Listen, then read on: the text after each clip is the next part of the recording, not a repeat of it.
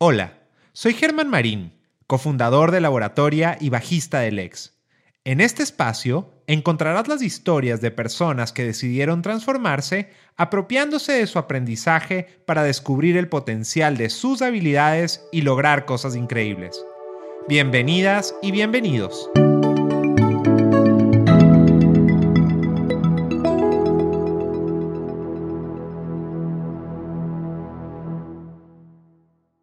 Este podcast es parte de los contenidos distribuidos por el Comité de Lectura en Perú. Empezamos.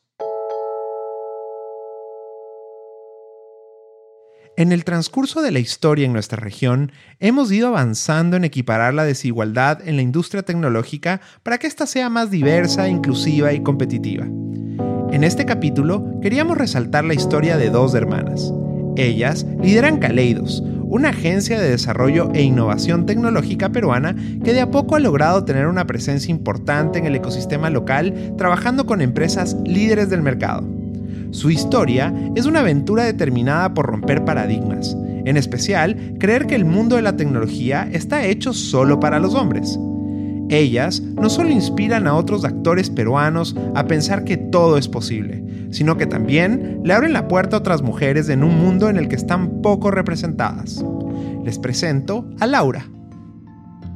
Empecé la empresa con mi hermana Claudia hace cinco años. Em, soy comunicadora y, empecé a hacer bastantes cosas de diseño e incluso algo de, programación en mis inicios. ¿Y a su hermana Claudia? Yo soy sitio de Caleidos. Eh, dentro de Caleidos, digamos, yo me encargo de toda la parte que es llevar los proyectos y hacerlos realidad. Incluye, digamos que crear todos estos productos tecnológicos que hacemos, eh, muy enfocados en la innovación. Lo que nos encanta hacer es eh, encontrar soluciones a problemas y poder aplicar la tecnología para transformar cómo es que hacen las personas las cosas el día de hoy. Laura y Claudia crecieron en una familia emprendedora. Por un lado, su padre tenía un negocio de aceitunas y por otro lado su abuelo un negocio de venta de válvulas. Esas dos referencias marcaron de alguna manera ese rumbo de aspirar a construir un negocio propio para ellas. Laura tenía grandes recuerdos de esas experiencias con su familia y por supuesto esas primeras aventuras en el mundo de hacer negocios. Algo que me marcó mucho cuando era niña es que en primer grado de primaria eh, yo estuve en el turno de la tarde, entonces en la mañana acompañaba a mi papá en su empresa de aceitunas, este, a dejar facturas a, digamos, a las empresas, a ir con proveedores este, y hacer control de calidad, este, ir al mercado y, ver este, cosas. Y, creo que eh, ese seguirlo todos los días y ver cómo se manejan empresas, este, creo que de alguna forma me, marcó hacia la idea de, eventualmente tener mi negocio propio. Siempre cuando era niña trataba de hacer cosas este, he tenido, no sé, como que pequeños este, negocios eh, cuando era niña, adolescente. Una, de las primeras cosas que hice fue hacer impresiones. Entonces hacía impresiones en mi casa con la impresora. Este, no sé, sacaba. A todo el mundo le gustaba en esa época Pokémon. Entonces este, hacía unos escaneados de una revista y empezaba a vender figuritas de Pokémon a un sol este, en el colegio. Y empezaba como que yo misma a sacar recursos de las cosas. Yo creo que soy más como una persona como renacentista, en el sentido de que, de que buscaba diferentes cosas, intereses, este, y cómo podía crear cosas y aplicarlas. Y, y, normalmente siempre he tratado como que darle un, valor como de, de, convertirlo en una idea de negocio, en algo que sea más aplicable, escalable. Claudia es la hermana menor de Laura. Ella nunca dudó que hacer tecnología era parte de su propósito de vida.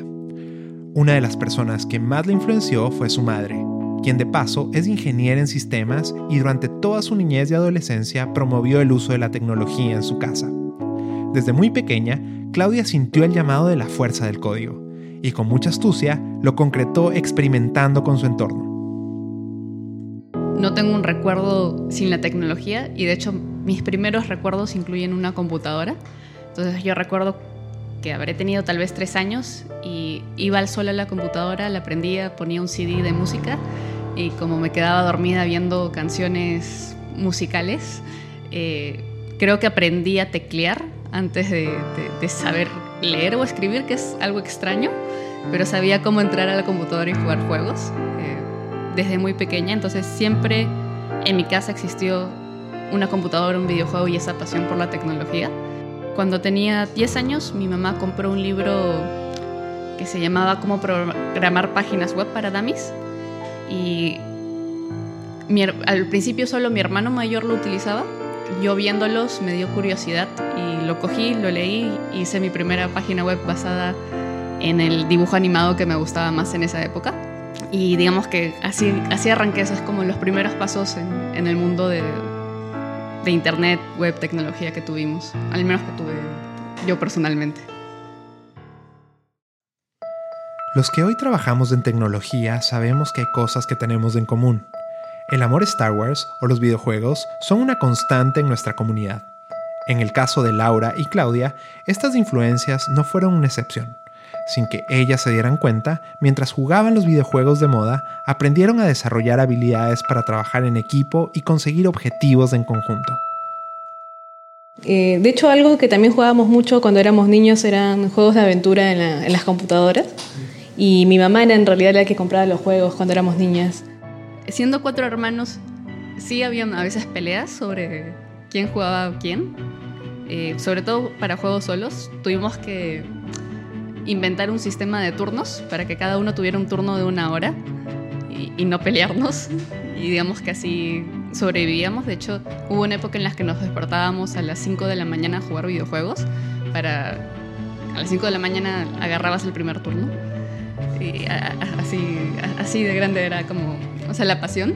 Este, me acuerdo había un juego que se llamaba Día del Tentáculo, Día del Tentáculo de, de LucasArts, y tenías que mover, hacer squishy en una cama, este, cambiarla con un colchón que no hacía squishy, y salía volando un gato y el gato este, cambiaba como que las cosas y nos demoramos como no sé cuántos años en descubrir eso. Este, y cuando lo descubrimos, o sea, fue como que increíble porque se destrabó todo el juego después de años. Es claro que la relación que Laura y Claudia construyeron desde muy niñas ayudó a desarrollar Caleidos. Es que son las relaciones personales las que hacen fuerte a muchos emprendedores que son exitosos con sus iniciativas. Ese propósito de cuidarse entre sí, de compartir, de entenderse, de empatizar con el otro, es lo que ayuda a navegar los momentos en los que hay más dificultades y a disfrutar los logros. Eh, y digamos que siempre me llevo muy bien con Laura, porque Laura es la... O sea, somos cuatro hermanos y ella es mi hermana mayor de las tres hermanas. Entonces siempre fue como una reunión, una relación súper cercana, porque siempre me ha cuidado bastante en, el sentido de como esa, esa, protección de hermana mayor, preocuparse, inclusive cuando he sido grande, preocuparse de, oye, ¿cuándo vas a regresar a casa? ¿Con quién estás saliendo? Cosas así, o sea, es una protección, o sea, bien es una relación bien linda de, de hermanas y siempre hemos sido súper cercanas. Laura y Claudia vienen de una familia poco tradicional su madre ingeniera en sistemas, su padre y hermano ingenieros industriales, y por si fuera poco, su hermana es ingeniera genética y biotécnica. Me impresioné mucho cuando lo escuché. A pesar de eso, lo que sí me queda claro es que todos ellos influyeron en que estas dos hermanas decidieron romper con estereotipos absurdos y se dedicaran a trabajar en tecnología, en donde pocas mujeres hoy lideran empresas. De, hecho, sí, creo que venimos de una familia bastante peculiar. Eh, creo que mis papás son personas eh, que fueron cuando éramos niños entre muy estrictas y también muy relajadas. Este, ahora que ya hemos crecido y creo que, que, estamos encaminados, en, están más relajados. Este, y siempre nos dieron como bastante libertad para hacer cualquier cosa. No, creo que ni mi papá ni mi mamá nunca nos negaron a hacer cosas o nos empujaron a hacer cosas en particular, simplemente eh, eventualmente nos llevaban a alguna clase o, nos decían este, si queríamos hacer algo en particular, pero no nos obligaban a, hacer eh, algo. Yo, por ejemplo, no sabía exactamente qué carrera estudiar, pero siempre tuve claro que quería hacer algo con tecnología. Cuando estaba en sexto de primaria hicimos nuestro anuario. Te preguntaban qué quieres hacer cuando seas grande y yo puse páginas web. estaba tan decidida con lo que quería hacer y sabiendo que quería meterme en, el mundo que me quería meter, simplemente fui y, lo hice. También ya a los 15 años empecé a ganar dinero porque hice un blog de Avatar, la leyenda de Aang, que era como que la serie que me gustaba en ese momento. Descubrí cómo ponerle Google AdWords. Tuve mucha suerte y pude lograr que mucha gente entrara entonces ya con el tráfico mensual empecé a ganar como 50 dólares al mes, que puede no sonar mucho, pero para cuando tenías 15 años es un montón de plata. Eh, y, nada, o sea, fue invertida en pizzas, Coca-Colas y videojuegos. no creo que me quede mucho de esa época, pero es una buena inversión esa edad. Ningún inicio de un proyecto, ya sea como emprendedor o dentro de una empresa ya constituida, es fácil. Se necesita gente con mucha resiliencia, empatía y dedicación para poder navegar ante la incertidumbre de lo desconocido. La experiencia de Laura y Claudia no fue diferente a esto. De hecho, tuvieron momentos difíciles, pero su relación siempre ayudó a mantener ese objetivo de hacer empresa fuerte para ellas. Creo que lo más difícil eh, en los primeros años era eh, saber o sea, poder conseguir estos clientes este, y el esfuerzo que te tomaba eh, mantenerlos. Yo habría estado probablemente en el colegio o en el primer año del instituto y Laura vino a preguntarme, oye, tenemos que armar esta solución para este cliente eh, y estábamos trabajando con una empresa que era un amigo. Dice, puedes hacer como que estos quiz en Facebook para decirte algo particular. estos quiz típicos en Facebook y yo en esa época no sabía hacer eso. Le decía, no, no quiero. Y Laura me dijo, bueno, ¿por cuánto aprenderías? Y dije, mm, no estoy segura. Y al final dijo, ¿lo harías por mil dólares? Y dije, sí, lo haría por mil dólares. y digamos que eso fue, o sea, desde ese momento creo que empezamos a trabajar juntos. Y después también eh, empezamos a hacer páginas web. Ella normalmente las diseñaba, yo luego las programaba. Eh, y poco a poco hicimos páginas web, al principio como para amigos de familiares, luego para conocidos de esos amigos iniciales y, y empezamos a trabajar de esa manera. Así después de varios experimentos de crear negocios, nace Caleidos. Las semillas de su dedicación y aprendizaje en esos primeros años de querer construir un negocio empezaron a dar frutos. Los clientes dejaron de ser hobbies o referencias de amigos y empezaron a relacionarse con empresas importantes que buscaban equipos de alto impacto para desarrollar productos innovadores para sus negocios. Inició con el hecho de que formemos una empresa. Creo que el primer paso fue, como dijo Lau, empezar a, a tomar la decisión de que queremos ser una empresa y que necesitamos más personas para poder crecer. Ese fue el gran primer paso. Y empezamos, digamos que poco a poco, realmente empezamos en el sótano de nuestras casas, contratando a una persona más que era una diseñadora y, digamos, empezamos desde ahí. Y de ahí poco a poco fuimos creciendo. Cuando iniciamos, en realidad en Lima todavía se hablaba de páginas web, digamos que lo primero que empezamos eran las páginas web tradicionales y básicas. Eh, de hecho, ahora hablamos de Machine Learning, de Big Data, eh, de la nube, cosas que no existían eh, tal cual en, no sé, en el 2008. Nada es simple cuando se crean negocios desde cero. Todo requiere de un proceso de aprendizaje continuo y principalmente aprender a manejar la incertidumbre en el proceso. En el caso de Laura, uno de los desafíos más importantes una vez que decidieron ser una empresa fue aprender a crear un equipo. Para algunos emprendedores, este proceso es doloroso. Es casi como sentir que una parte de la magia del trabajo que haces tiene que regalarse a otras personas, que además no conoces y debes aprender a confiar. Algo que, tuve que aprender es cómo delegar trabajo y empezar a, confiar en otras personas. Eh, de hecho, Claudia, por suerte, me podía ayudar en, los trabajos que hacía, pero y confiaba plenamente en ella, pero empezar a, darle a otras personas trabajo, creo que fue uno de, uno de los mayores aprendizajes para poder crecer y saber que no iba a poder hacer todo porque tienes un ancho de banda como persona y aprender a, a qué es lo que puedes darle a otra persona este, y apalancarte del talento de otra persona, creo que fue una de las cosas más importantes para, para, aprender y crecer. Y de ahí en realidad ha sido buscar personas que lo más importante para mí es que se adapten a la cultura de la empresa, eh, que tengan igual estas ganas de aprender y querer como ayudar a los clientes para sacar el mejor producto posible. En Latinoamérica, poco a poco hemos ido cambiando la importancia que le hemos dado al desarrollo de tecnología en las empresas. Por muchos años lo vimos como un gasto en servicios, y hoy sabemos que es una inversión clave, que en conjunto con otras ayuda a transformar el negocio. Laura y Claudia han sido parte de esa transición en el ecosistema y han sabido sortear los desafíos que este estado de la industria les ha traído. Eh, yo creo que eh, uno de los mayores problemas en, Perú y en el sector de tecnología eh, es que pueden haber empresas o clientes que no, están, no invierten lo que deberían de invertir en, tecnología. Y creo que en el sector este, digital también, entre los profesionales y las empresas, nosotros mismos también nos, empezamos, como dicen, a tirar al piso con los precios.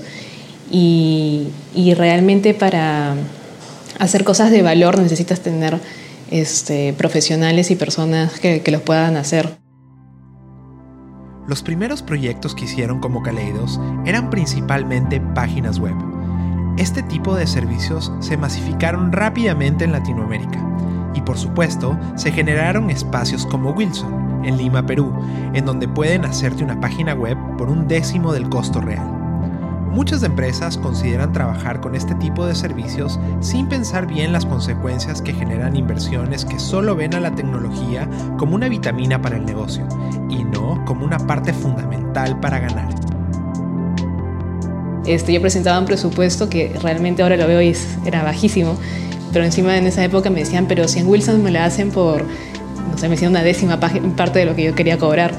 Y, en verdad me tomó mucho tiempo eh, encontrar respuestas para eh, poder fundamentar el por qué yo no cobraba lo mismo. Y claro, no cobras lo mismo porque en realidad el trabajo que estás haciendo no es lo, no es lo mismo. Si yo hiciera el mismo trabajo que, que, que hacía, digamos, Wilson, entre comillas, este, eh, iba a poder, yo les decía, puedo cobrarte lo mismo, pero no, no vas a tener una persona que realmente se va a preocupar por el mensaje, el concepto que tú quieres hacer de tu producto, por el acabado, por la calidad, por el diseño. Este, implica estos, estos, estos pasos. Este, que, que, significa tanto tiempo y por eso te estoy cobrando ese monto. Un ecosistema inmaduro no reconoce de la misma manera el valor del servicio y tampoco entiende bien cómo se percibe la calidad en una pieza tecnológica. Eso fue un desafío para Kaleidos. No sé por qué, particularmente en web, no tanto en desarrollo de software, pero en web lo que nos pasaba es que el cliente empieza a involucrarse tanto que empieza ya casi a diseñarte la, la, página. Entonces es, este, cámbiame esta letra, después será cámbiame esta imagen, cámbiame esta foto y de repente empiezan a tomar control sobre el proyecto y dejan de confiar en ti y, y, realmente cuando pasa eso, eh, la pregunta es por qué estás contratando a una persona profesional si al final tú mismo lo vas a hacer. Este, y lo vas a hacer tal vez con tu propio criterio, tu propia concepción y no necesariamente con lo que es algo apropiado o bueno o, funcional. Este, y ese también es otro tipo de cliente que es difícil, ¿no? Laura y Claudia no solo tuvieron que desafiar con su propuesta un ecosistema joven, también tuvieron que romper con estereotipos absurdos que desde la década de los 80 desplazaron a las mujeres del mundo tecnológico haciéndonos creer a todos y a todas que ellas no eran buenas para esta industria. Kaleidos es un ejemplo de cómo se van rompiendo estos estereotipos y ayudan a nuestra sociedad a aprender a entender que la diversidad en todo sentido es clave para forjar oportunidades para todos y todas. Nosotros tenemos dos dificultades principales. Una que somos, sí creo que mujer es una dificultad, pero además jóvenes. Y la combinatoria de ser joven y mujer en sector de tecnología en Perú es, es difícil. Entonces llegar a una reunión con, con, un área de infraestructura, y no son, son reuniones de 10 hombres eh, adultos mayores, este, dos mujeres eh, jóvenes en, en, tecnología, realmente creo que, que, que choca con la imagen que ellos tienen en, la cabeza. Este, y eso lo, lo, que genera es que hay cierto, creo que prejuicio o desconfianza hacia el nivel o capacidad técnica que tenemos. Es, eh, nosotros creo que para cuando vamos donde clientes o reuniones tenemos que eh, argumentar y sustentar mucho lo que estamos haciendo, los, las cosas que hemos hecho anteriormente, para que no tomen una imagen de, que tal vez no somos capaces de, de, hacer un proyecto. Creo que sí existe en Perú este, estas, digamos, como fantasmas o, cosas que hay en el imaginario común de las personas y romper eso con, con creo que simplemente como hacemos todas las cosas, lanzándonos a, a hacerlas sin importar mucho qué piensen o, o, cómo reaccionen, es como de alguna forma afrontamos eso, ¿no? Cuando estás en una empresa donde hay más o menos la misma cantidad de mujeres y hombres, o sea, nunca es como perfecto, es el hecho de que traes perspectivas y diversidad también en las ideas y las posibles soluciones que le das a los problemas. Porque digamos que las experiencias de una mujer o, o inclusive de dónde vienen, dónde viven, pueden ser bastante distintas que, que le aportan realmente diversidad a las cosas que podemos crear. Lo que marca a una persona no es quién es, sino lo que, lo que hace, lo que, eh, y lo que está haciendo debería ser su carta de, de, presentación y no cómo se ve, de dónde proviene, este, eh, sino realmente qué es lo que hace, qué es lo que quiere hacer. Y, eso es lo que deberían de darse cuenta las, personas y, las empresas y las, compañías para que las cosas realmente empiecen a, a cambiar y darle la oportunidad a las personas de, de probar que pueden hacerlo. En la era digital que hoy vivimos, las empresas están tratando de crear lo nuevo todo el tiempo. Quieren reinventar sus procesos, sus modelos de negocios, su actitud ante el trabajo, con el fin de no perder competitividad ante ideas disruptivas. Este objetivo es solo posible si la cultura laboral de las empresas pone al colaborador en el centro de la experiencia laboral y se diseñan espacios que ayuden al talento a usar todo su potencial para el beneficio del negocio. Un poco de la cultura creo que siempre nace de las personas que fundan una empresa. Creo que hay muchos valores que tenemos intrínsecos, Laura y yo, que se han ido repartiendo en otras personas. Entonces, mucho de lo que tenemos es pasión por lo que hacemos eh, y siempre buscamos como esa pasión también en otras personas por hacer lo que haces. Nosotros lo que estamos eh, haciendo es siempre todo el tiempo fortalecer a nuestro equipo, que sean realmente personas profesionales muy, muy, muy capacitadas, con mucho conocimiento, para poder, digamos, nosotros mismos crear estas tecnologías. Eh, lo que nos falta, eh, creo que... Eh,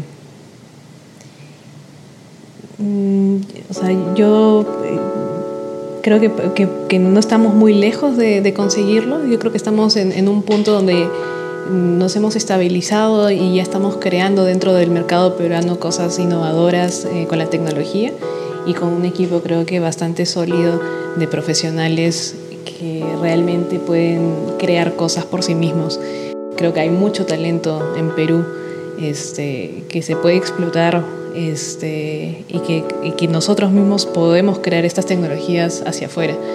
Y lo que estamos tratando de hacer y empujando creo que todos los días es poder llevar eh, Caleidos hacia el mundo entero. Laura y Claudia han luchado incansablemente por lograr hacer que Caleidos sea un referente de desarrollo tecnológico en el ecosistema peruano.